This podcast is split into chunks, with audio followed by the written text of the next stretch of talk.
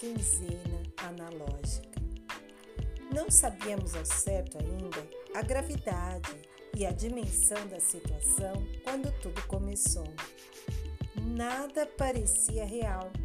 Na verdade, parecia uma fantasia surreal, principalmente no Brasil, aonde abraços fraternos e beijos eternos fazem parte de nosso cotidiano, amorosos e simpáticos.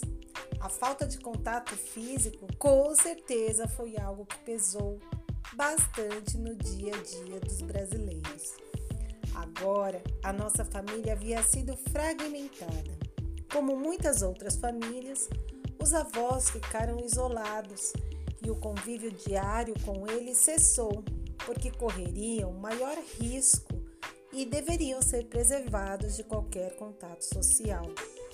Eu e meu filho, em idade de alfabetização escolar, nos primeiros 15 dias resolvemos tirar férias. Para ele, estar em casa era sinônimo de férias. Também não sabíamos quanto tempo ia durar a situação. Então começamos a desfrutar de nossas férias forçadas e juntos estreitamos os laços afetivos.